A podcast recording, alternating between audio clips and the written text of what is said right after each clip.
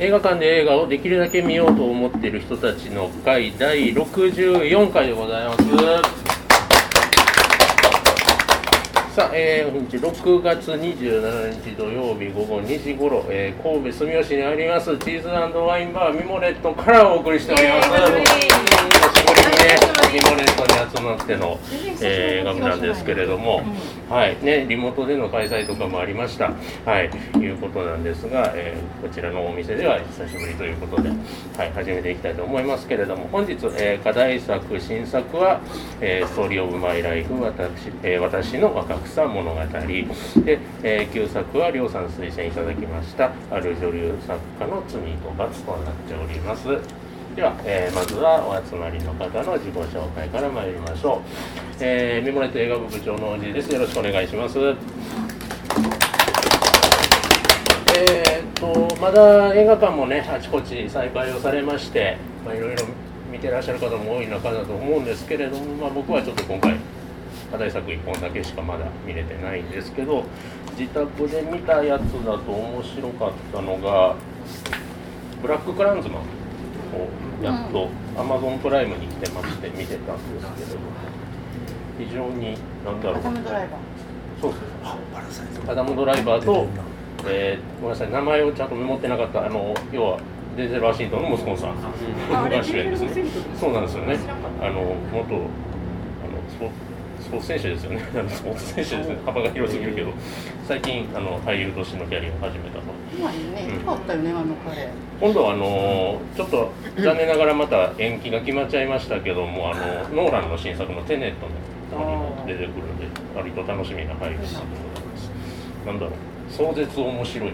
ていう単語が浮かんだ話でした、あのブラック・クランズの、うん、なんか史実ベースになってるんですけどね。あのラストのねところも、まあ、スパイクリーやなっていう感じがしますけれども、うん。まあ、いろいろあの黒人の人種の問題っていうの話が、えー、話題の昨今でもありますのでぜひ見ていただきたい作品でございます。よろしくお願いいたします。りょうです。えっ、ー、と復活して6月まで自主的に映画見てなかったんですけどそこからは許された子供たちとかデッド・ドント・ダイ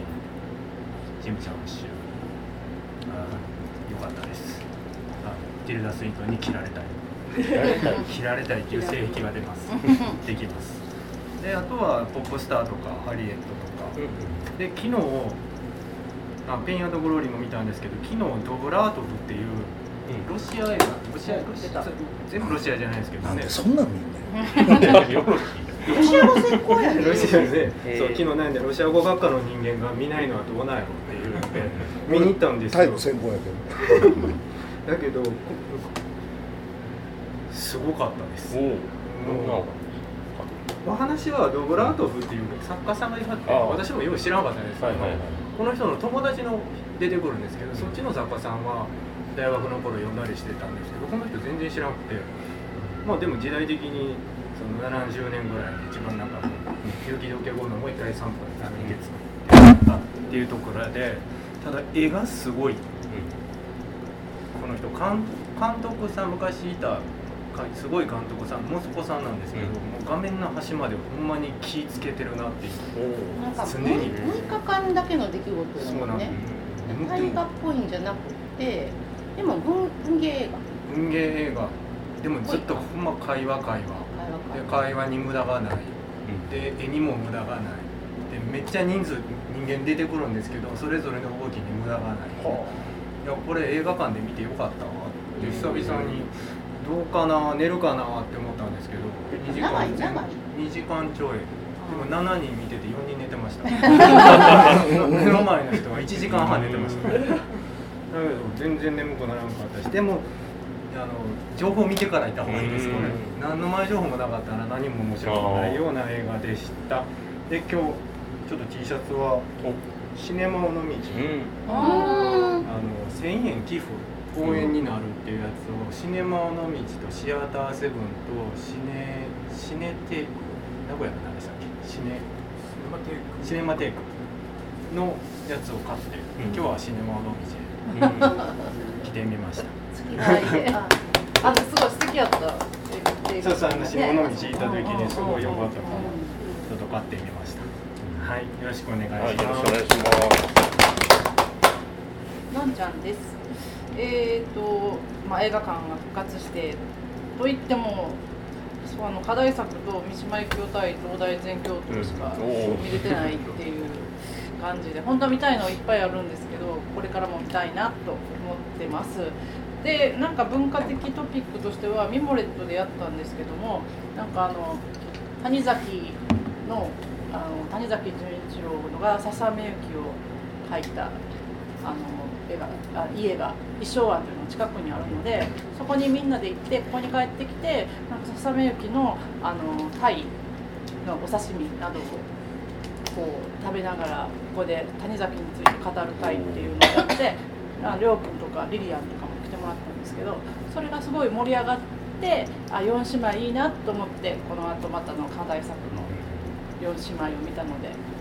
それについて考えたことなどを後で話してみたいと思います。よろしくお願いします、えー、ソンです。あのー、ちょっとコロナ以降あのこの会もリモートとかいろいろあったんですけどちょっとあんまり体調芳しくなくて。で痩せてる？痩せてるもんな。ガリガリやろ。リリアンもだいぶ 200g ぐらい落ちたんじゃない？ということで。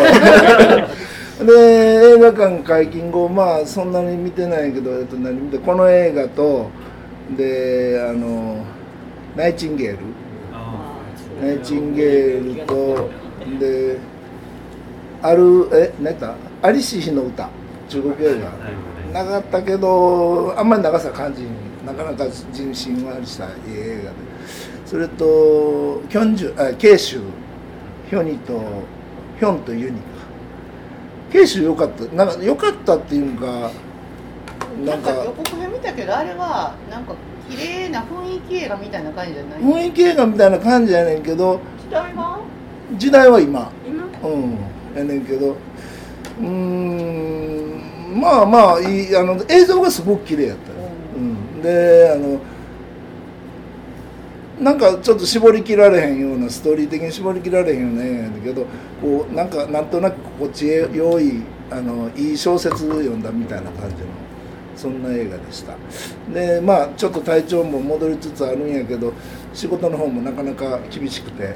えー、なんとか頑張っておりますけどとりあえず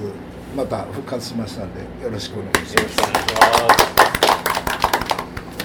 はい、えー、猫村です。よろしくお願いします。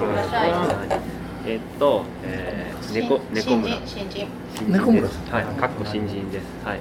えっと最近見た映画は、えー、ちょうど先週、えー、リリアンさんとえー、っと三島由紀夫を、えー、見てでその後にあのストーリーオブマイライフの話をちょっとあのしてまあポッドキャストやってるんですよ、うん、宣伝していいねんで、はい。えっと「ね、ネコムラジオ」っていうポッドキャストで、えっとまあ、映画だけじゃなくて音楽とかいろいろなんかゲストゲストっていうかまあ友達と喋って、えー、みたいなのを3月ぐらいからですかねやってて週1ぐらいで。で一応なんかここのポッドキャストも1個聞いてったんですよ。あのっていうのも友達となんかあの何のあれか「シャイニング」の話をすることがあってであの Spotify のポッドキャストで「シャイニング」って検索したら、ここのが出てきたんで。シャイニングだいぶ前じゃん。上がりやすい。なんとなくねあの Spotify も登録したんですけどそれが実ったといういやそうですね。はい。そんな感じで。で、まあ、ストーリー・オブ・マイ・ライフあの来週ここで喋るよって言ってもらったんで、はいあのあじゃあここでも話したいというか皆さんの話聞きたいなと思って、えー、昨日はレディーバードを見返してきました。はい、えー、よろしくお願いします。はい。ステファニーです。コロナの間3か月ぐらい家に引きこもってずっとテレワークで仕事しててでもちろん映画も見れなくてネットフリックスでドラマばっかり見てました。はい。孫さんは嫌いみたいですけど。嫌い嫌いとは言ってない。私愛の不時着はすごい良かったと思います。はい。で、なんか韓流ドラマ見たことなかったけどその後韓流ドラマ見始めたちょっとずれた大人です で、えっと、コロナ後に初めて見た映画が「デッド・ドント・ダイ」なんか面白かったです途中からわけわからんようになってヒルダ様どこへ行くのみたいな感じになりましたけど。ゾンビ映画ゾンビ映画？ゾンビ映画。なゾンビ映画。途中までゾンビ映画。あの最後のゾンビ映画。アダムドライバーとか出てるやつ。アダムドライバーとビル・マーレなかなか豪華な顔ぶれでした。よかったです。でその後全然違うこの課題映画を見に行きまして。でその後ちょっとかっこいい人が見たいなと思ってキアヌの大人の恋が回り道をまたアマゾンで見たら私も見た。ちょっとちょっと違ったとかとちょっとあれだちょっとしんどかったと思った後に旧作課題映画を見てまたしんどくなったっていう あのステファニーリアちゃんステファニーでしたはいはい、えー、リリアン えーとね5月にちょっと映画館開き始めたけどあんまり末ぐらいまで見れてなくてで6月入ってちょっと調子が出てきました。何本ぐらい見たかな？まあでも56本なんですけど、えっと、アニメの「ロングウェイノース」っていうのとこれはなんか絵がすごく綺麗でお話は割とシンプルなこの少女の成長物語みたいな感じで、まあ、苦境に耐えておじいさんを探しに行くみたいなロシアの女の子がね話なんですけどすごいお話自体にねその変なところはなくてすごい素直なストーリーなんですけどとにかく絵が綺麗であのアニメが苦手なのはアニメ風の全てが大体苦手なんですけどそれ関係なく本当にどのシーンとってもアニメ苦手じゃない人アニメ苦手系の美意識の人も全然見て楽しい映画やったと思います。あとはねなんかねもうなんかしんどくって難しい映画が見たくな難しいっていうかこう世界の辛さを突きつけてくるような映画が見たくなくってえっ、ー、とそう。だもうナイチンゲール見たけどね。見たけどちょっともう疲れてその後15年後のラブソングっていうあのイーサン・ホークが出てる映画であの見てまあ普通のラブコメみたいなやつなんですけどこれはでもあの悪くないラブコメでした。イーサン・ホークが、えーと、チェット・ベイカーの役やってたのは、まだ23年前やと思うねんけど別人のようにだらしなくってね、あのチェット・ベイカーの時は太ってなかったやん、うん、であのちょっと頬もこけてあの苦痛に満ちたチェット・ベイカーの役をやってたのに15年後のラブソングではお腹ビヨーンと出てて なんか全体になんかこうこうブヨブヨっとしておじいさんみたいな感じやったんですけどでもなんかその 23年でこんだけこんな役でなまあいい若い時のイーサン・ホークってまあ2枚目俳優的な感じだったと思うんですけど年取ってそのチェット・ベイカーの渋い役もできてほんまどっからどう見ても汚らしいあのダメなおじさんで役もダメなダメな元ミュージシャンみたいな役やったんやけどそれができるのはなかなかやっぱりいいなと思ってなんだかんだ言いながらあの結構気になって彼の映画よく見てますよね。であと,、えっと、ロシアの女スパイの「アナ」これはその女スパイものってすごいよくあるけどやっぱりね楽しかったあのニキータとか最近やったアトミックブロンドとかああいう感じの話なんですけどまあヒロイン比べると私はシャーリーズ・セロンが好きすぎてアトミックブロンドに行くねんけどアトミックブロンドは結構こう戦闘シーンがね CG 使ってないっていうかこう重さがあるんです肉。こうすごいその CG 使ってるスピード感とかはないねんけどこうドシンドシンと効いてくる地味な重さがあんねんけどアンナはリュック・ベッソンやしもうすごいあのやりすぎぐらいのシーンっていうかもうあのなんかもうレストラン20人ぐらい女の子1人で相手すんねんけどもうこうすごい華麗なカメラワークであの軽みたいな感じやねんけどでもまああのそれはそれで楽しかったです。まあラストもいい感じであのスッキリわかるし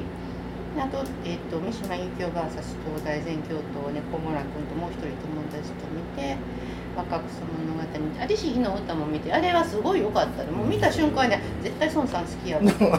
うまあ絶対またビロビロ泣きながら見て。あのラストのところがラストのまあ初夜あの夫婦の話なんですけどラストのその年取ってまあいろいろなくしたり辛いことがあった後で寄り添う夫婦っていうのがえっ、と何やったっけ？ユース。ユースって何？中国映画のほら。放火放火ユース。あの映画のあの2人とすごい重なって放火の方はまあ夫婦じゃないねんけどそのそれぞれいろいろなくした後でその最後に寄り添う相手がいてでお互いは分かり合えてるっていうあのそういうシーンが印象的でした。一番最近見たのは「ペングローリーで」あのアルモンドバル監督大体好きなんですけど、まあ、ケレン味が売りの監督やと、まあ、本人はそのつもりは多分ないと思うねんけど思うねんけど全然そのケレン味とかはなくってなんともなんかこう切ないっていうかしみじみしたいい映画で。あのバンデラスなんかもああいうこうムンムンしたマッチョが大嫌いやってんけどあの年取ってあのギトギトの油っぽさとかムンムンムンムンしてたんやあの人。あムンムンが消えてこんな可愛くなるんやと思って。であのシェイクスピアの庭もそうやねんけどおじいちゃん同士のラブの話エピソードがまあちょっとあっておじいちゃん同士のラブってなんかこうあの老け線芸っていうかあの そういうとみも歌もないけどもむっちゃキュンときますね。あのすごいキュンときました。これもすごいキュンとしてまあ過去の話なんであの映画の中でもねさらっと書かれんねんけどもう切なさ極まるっていう感じでどんな話もあるけどおじいちゃん芸同士のそのキュンっていう話はポツポツあるけどおばあさん同士のキュンっていう話がまだ未開拓の分野やなと思ってそういう話がまた出てきたらいいなと思います。キャロルはちょっと我々もなんかこう若くて綺麗な人たちの話っていうのはもう映像込みで持ってるやつなんであれがおばあさん同士になったらそのあの人たちがそのまま年を取ればいい。そのキャロルの雰囲気そのまま保ってそれでなんかこう何かあって別れて20年後に再会してキュンみたいな話があったらそれはちょっといいかもしれない。誰か撮ってください。はい、えー、よろしくお願いします。えー、8です、えー私も、まあ、皆さんが言われた中ではやっぱり「嵐日の歌」っていうのはやっぱりね素晴らしくてね。もうなんだろうああいう3時間っていうような長いっていうのは見ごまれましたけどやっぱり全然こうその時間を感じさせなくて。地味な話なんですね、まあ、でも結構そのねあの一人っ子政策っていうことのこう光はないけどねやっぱり影の激動の時代の中国の激動かその前の激動とその後のこの近代化する時までの確執というか、あそういうやっぱり社会的な背景とかっていうのをまあなんかああいうふうに大河ドラマ的に作るっていうのはやっぱり中国映画っていうか、うん、まあ、日本映画ってああいうのなやっぱり今はやっぱりちょっとないかなみたいなところがあって。ですごくそういう作りとしてまあ、最後本当に着地点っていうか、いい感じで終わっていくっていうところはああよかったなっていうようなところでまずてくれました。であとはあのさっきリリアンさんが言った「ペイングローリー」っていうあのモノマネのやつもあの本当になんかいい意味でこう力が抜けてるというか、うん、昔はもっとこうギトギトとしたりとかさなんかどぎついあの本当に作家性の強いっていうような感じがあったけど、うん、なんか関連とか取れるようでやっぱり取れないような世界っていうのかな、うん、なんかいくつかので自分の自伝っていうかそういうものをテーマにしつつでも全部が全部そうではないっていう創作もいくつか入りながらっていうようなところがあってで監督を主人公にしたっていうのはこれまで何本もあってで映画関係者っていうこれまでいくつもあってで結構主題的にはこう何度も何度も繰り返されたようなものだけどそれをやっぱりなんていうかな今風にして、えー、ちゃんと冒頭のこう水中あプールかプールの中でこうところから始まるところからしてなんかあーいろんなところで水の連鎖っていうかな水が水がこう出てくるっていうようなところとかまああの好き嫌いからいくとそんなに洗ったって好きじゃないんでもう好き嫌いで言ったらもう今日の若草物語のすごい大好きなんだけどでもいいせいい作品見たなっていう感じはで休日インマジュリーが最後の着地点っていうかああいうところもなんかすごいなと思いました。あと今日お土産でちょっとあのイエーイ白のお土産ですサクレレモンのサクレレモンのまあください言っていいかどうかわかんないけどあ言っちゃいましたごめんチロルのチロルの今週から一応セブンイレブンの限定で発売したっていうありがとうございいやほんまなんか実物のサクレっぽいまあなんか別にどこがサクレっていう感じはしないでもシャキシャキっとしてるまあそうカリカリとしてるまあなかなかねあの探してみないと売ってないっていうまだまだ。幻なんか噛んだら冷たい気がする。なんかななんだっけなんか入ってるそうですなんかシュッとウェハースが入ってるのかななんかウェハースするよ口の中がいろいろそういうあほんまやねさあいただきつつ、えー、参りましょうよろしくお願いいたしますさあ、えーと、こちらお集まりの8人で今日はお送りしてまいりますね。まずは、えーと、新作ストーリーオブマイライフ私の若草物語から始めていきます。お楽しみに。